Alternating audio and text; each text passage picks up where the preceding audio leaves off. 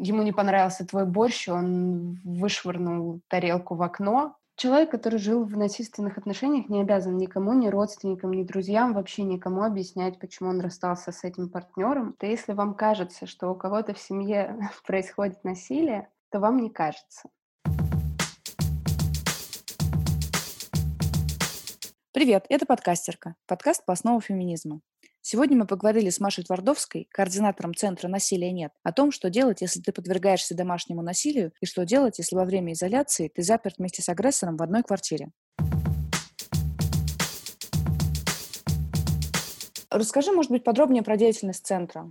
Ане Ривиной, которая создала этот центр, директор нашего центра, хотелось, чтобы каждая женщина могла загуглить вопрос домашнего насилия и найти все важные ответы, что делать, куда бежать, как написать заявление, как снять побои, как развестись. Она хотела, чтобы женщины не чувствовали себя одинокими и беспомощными, сталкиваясь с этой проблемой. И я думаю, что у нее получилось чуть меньше года назад э, мы открыли физический центр насилия нет. Это пространство, куда могут приходить пострадавшие. Мы занялись э, адресной помощью. Мне кажется, отлично справляемся. У нас есть э, психолог и юрист в штате. Юрист оказывает консультации женщинам, которые столкнулись с домашним насилием, которым нужна юридическая помощь. Это может быть все что угодно. Это может быть обращение по поводу развода, обращение по поводу того, как привлечь преступника к ответственности. Это может быть вопрос э, определения места жительства ребенка, потому что очень часто женщина не может уйти или, там, например, боится развестись, потому что мужчина угрожает, что он у нее ребенка отберет через суд. Что касается психологической помощи, то наш э, психолог штатный проводит каждые полгода обучения. Мы обучаем порядка 10-15 психологов-волонтеров. Большая часть из них после этого остается с нами на бесплатной основе, консультируют пострадавших, чтобы о проблеме домашнего насилия было слышно а, как можно больше и в самых отдаленных уголках страны знали, куда можно обратиться, знали, что это ненормально, и знали, куда можно прийти. То есть вы работаете со всей Россией? Если мы говорим об информационной помощи, то да, мы работаем со всей Россией. У нас есть карта помощи, карта, где мы собираем э, список кризисных центров, в которые можно обратиться по всей России. Мы обновляем его своевременно, вносим какие-то правки, если нам пишут, что центр больше не работает, э, если нам рассказывают о новых каких-то а, центрах. Довольно часто к нам пишут э, люди из разных регионов. Если мы знаем, что в их регионе есть центр, в который можно обратиться, мы просто направляем туда. Но бывает, что нам пишут из каких-то очень маленьких городов, очень отдаленных, где-нибудь в Приморском крае, из какого-нибудь села на 50 человек.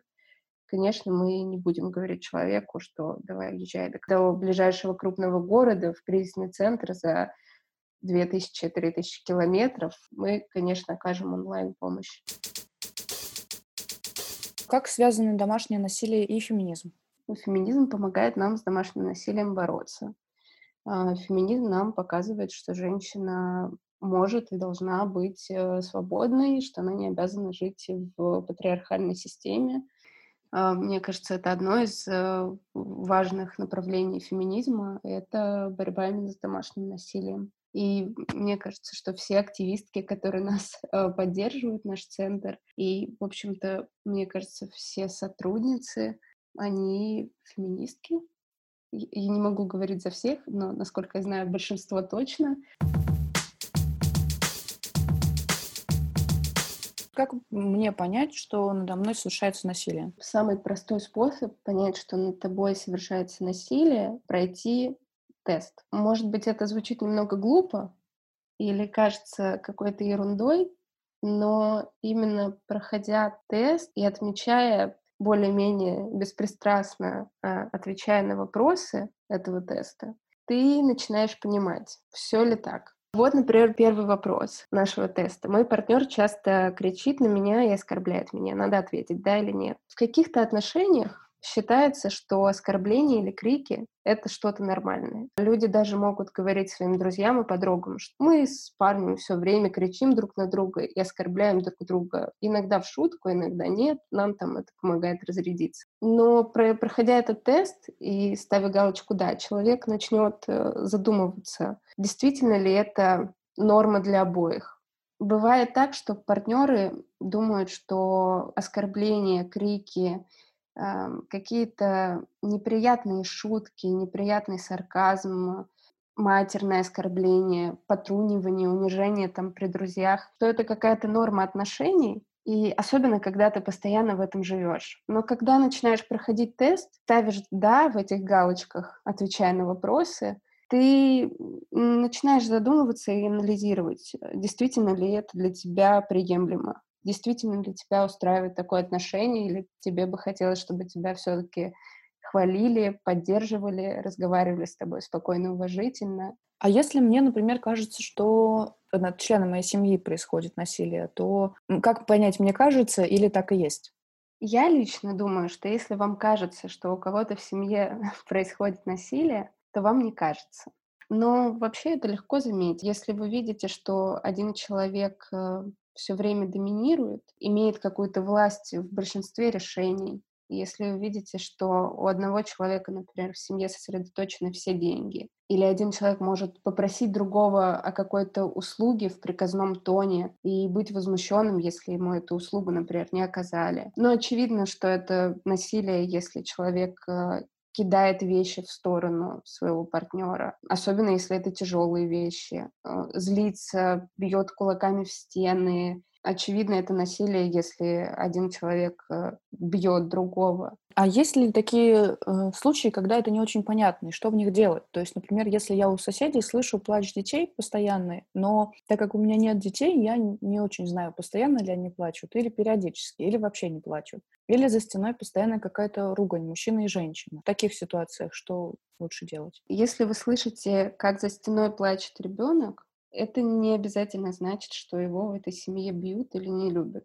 Дети вообще часто плачут. Если вы слышите крики родителя, не оскорбления, замечу, а именно крики, когда родитель на очень повышенных тонах пытается что-то объяснить, убедить или попросить сделать. Не оскорбляет, я еще раз подчеркну. То, скорее всего, это не насилие. Это родитель, который, э, безусловно, применяет не те способы воспитания, но это не тот случай, когда нужно идти в опеку и жаловаться или вызывать полицию, говорить, что здесь происходит насилие. Я думаю, что в таком случае стоит, э, возможно, просто прийти к соседям, постучаться, сказать, простите, я слышу часто крики из вашей квартиры и плач ребенка. Скажите, не нужна ли вам какая-то помощь, все ли в порядке, в безопасности ли находится ваш ребенок. Скорее всего, такой визит родители отрезвит, э, если это вменяемые люди, которые не применяют насилие, и они не будут так больше кричать на своего ребенка, по крайней мере, часто. А если вы слышите крики «помогите», если вы слышите грохоты, удары, если вы слышите оскорбления, то да, скорее всего, в соседней квартире происходит что-то не очень хорошее. И если уж вы слышите крики «помогите», в любом случае вы должны вызвать полицию, сказать, что вам кажется, что там кого-то убивают, что вы слышите крик «помогите», и вы оказываете эту помощь. Мне кажется, еще важно, что если ты приходишь к соседям и говоришь, э, могу ли я чем-то вам помочь, быть готовым чем-то потом помочь. Да, если вас действительно беспокоит э, судьба этих людей, этого ребенка, то да, нужно быть готовым чем-то помочь. Возможно, там у вас наверху просто живет очень уставшая мама, которая работает 10 часов в день, потом она занимается своими детьми, потом она не спит или не спала последние полгода. У нее просто уже нервный срыв, и она не находит других способов общения с своим ребенком, что, я подчеркну, тоже не классно, но и так бывает. А если я понимаю, что ко мне применяется насилие, то какой у меня план действий? Что мне делать в такой ситуации? Если вы это понимаете, когда вы находитесь э, в отношениях некоторое время, вы замечаете, что в отношении вас э, применяется психологическое насилие, я думаю, самый лучший способ э, — это разорвать эти отношения и выйти из них. разорвать так, чтобы больше не видеться с этим человеком, не общаться с этим человеком, не поддерживать вообще никаких контактов ни через друзей, ни через родственников, ни через кого. Если вы находитесь в таких отношениях и понимаете, что вам бы хорошо из них выйти, но не находите для этого моральных сил, я уверена, что лучше всего в этом случае пойти к психологу с конкретным запросом. К нам часто приходят женщины с таким запросом. Они говорят, я нахожусь в оскорбительных или насильственных отношениях. Я понимаю, что это неправильно, но я не могу уйти. Эта женщина ходит к психологу, в какой-то момент она либо набирается смелости, уверенности в себе, либо нет. Такое бывает. Ну, в общем, какой-то результат обычно есть. Если вы находитесь э, в насильственных отношениях долгое время, вас связывают э, дети, у вас много страхов, э, вы не уверены в том, устроитесь ли на работу, у вас нет какой-то поддержки, то лучший способ обратиться в кризисный центр за всей этой поддержкой. Вам нужно получить и психологическую помощь, вам нужно проконсультироваться с юристом о том, как развестись, что будет, э, как вы будете бороться за детей, как вы будете делить имущество, чтобы увидеть реальное положение вещей и понять, что оно не настолько плачевное, как вы себе это думаете. Если вы находитесь в той точке, когда вас только что избили, то нужно вызывать полицию, писать заявление на обидчика, снимать побои и быть готовым бороться дальше.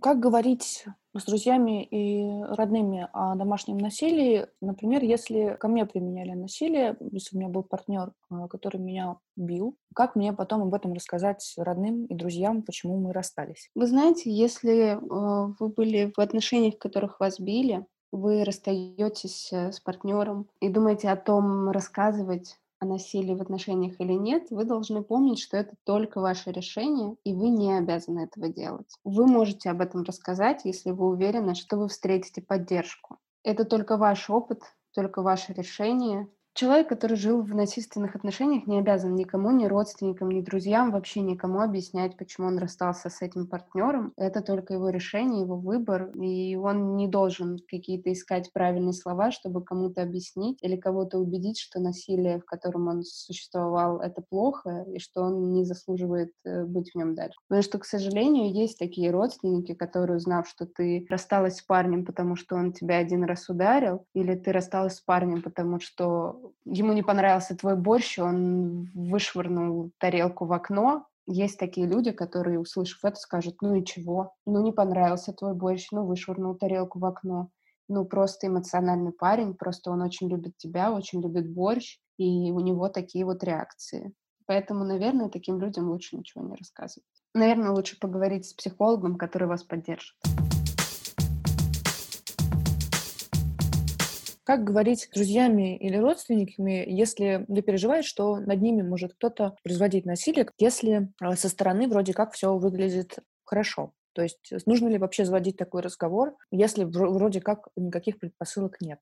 Если ты переживаешь на всякий случай, я думаю, нужно э, обратиться к психологу и поговорить с ним об этом. И с ним поговорить о домашнем насилии. Поговорить о своей тревожности. Очевидно, нужна а, поддержка в этом случае тебе. Но если есть некоторые предпосылки, ну, то есть тебе кажется, что человек как-то грубо разговаривает, может, как-то язвительно шутит, высмеивает, э, когда вы вместе находитесь в компании друзей или при родственниках. Вроде ничего преступного, но неприятно тогда вы можете поговорить просто с этим человеком, спросить, все ли хорошо в его отношениях. Не кажется ли там ей, что она время от времени испытывает э, какое-то давление со стороны партнера? Не нужна ли ей какая-то помощь? Если же женщина или мужчина, ну, кто угодно может оказаться на месте пострадавшего, если человек ответит вам, что все в порядке, вы можете просто сказать, что вы всегда будете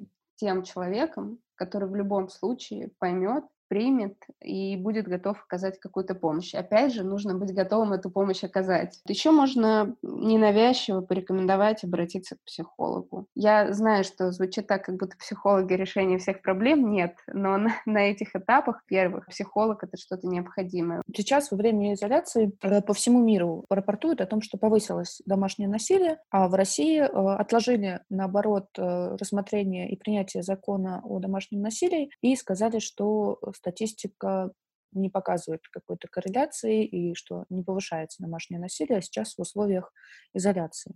Я бы для начала поговорила про домашнее насилие и коронавирус. История про то, что в России не повышается количество пострадавших э, во время изоляции.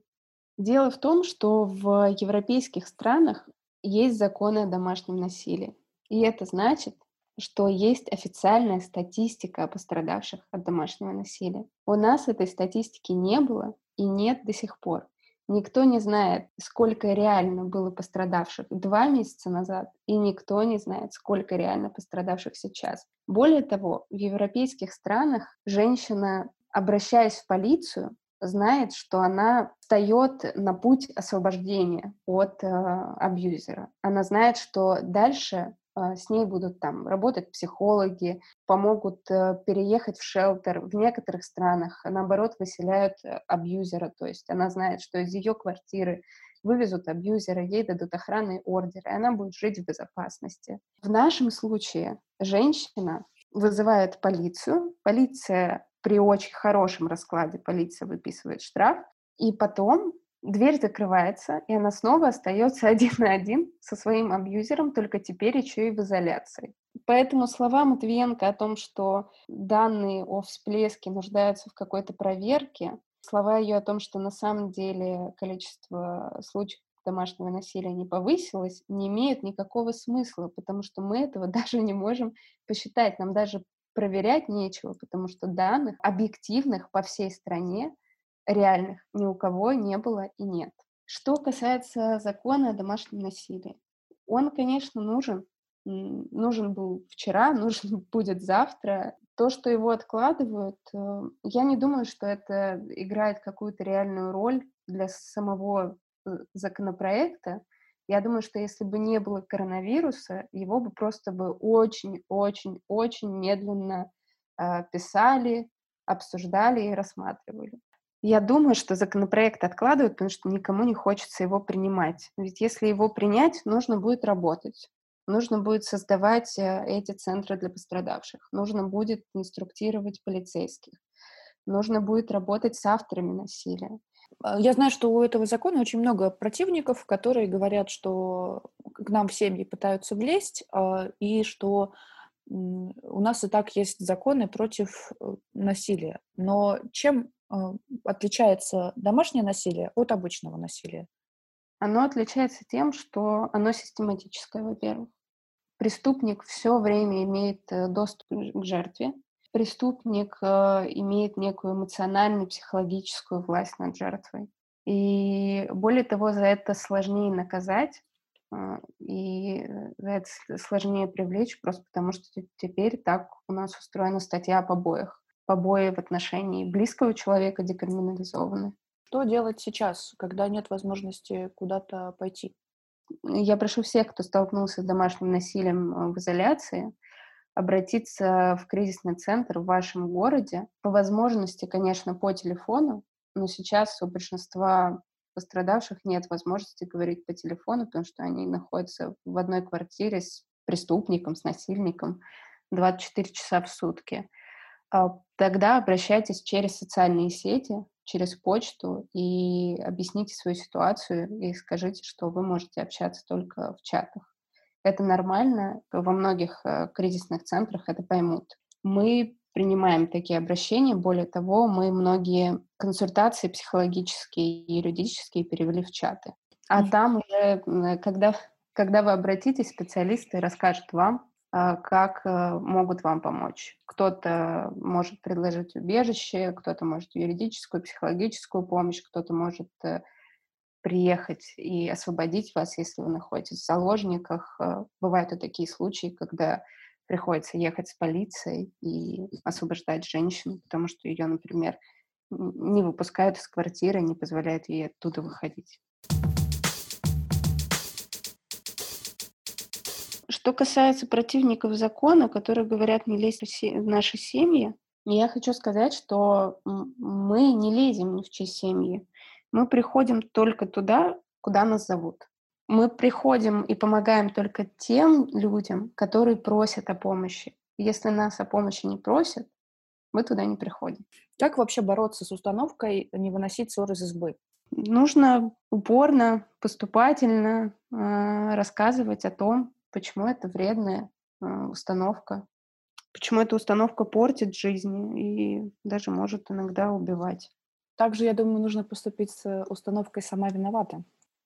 Люди говорят, э, сама виновата, не выноси ссоры из избы, может, потерпишь, э, стерпится, слюбится. Вот это все не потому, что они плохие, а потому что либо их так воспитали, либо им так проще справляться со своими трудностями, со своим насилием э, в жизни. Мы не можем им запретить так чувствовать, мы не можем им запретить так думать, мы можем только им рассказывать и показывать, что жизнь хуже не станет, она станет только лучше, если ты вынесешь ссор из избы, если ты не будешь обвинять пострадавшего, если ты обвинишь преступника. Но это все занимает некоторое время. Помогают ли борьбе с какими-то предубеждениями в отношении домашнего насилия МИТУ я не боюсь сказать. И вот недавний тред в ТикТоке под песню Hateful Love, где э, девушки достаточно молодые, э, так как соцсеть тоже молодая, э, рассказывали про какое-то насилие. Это было не обязательно домашнее насилие, но насилие, совершенное над ними. Да, конечно. Я думаю, что флешмобы очень хорошо помогают бороться с установкой «сама виновата», мне кажется, живое этому подтверждение то, что Харви Вайнштейн сидит в тюрьме. То я думаю, что если бы не было этих волн мету, многие люди остались бы безнаказанными, многие люди продолжали бы насиловать э, женщин и думали, что так нужно. Э, я думаю, что сейчас, э, прежде чем решиться на насилие, человек подумает несколько раз, стоит ли это делать, не напишут ли про него потом в Твиттере, в Фейсбуке, не подадут ли на него заявление. Я думаю, что это очень хорошо помогает. Спасибо, что дослушали до конца. Оставляйте комментарии в iTunes, это поможет продвижению подкаста. Все вопросы и пожелания пишите в телеграм-канал подкастерка. Пока.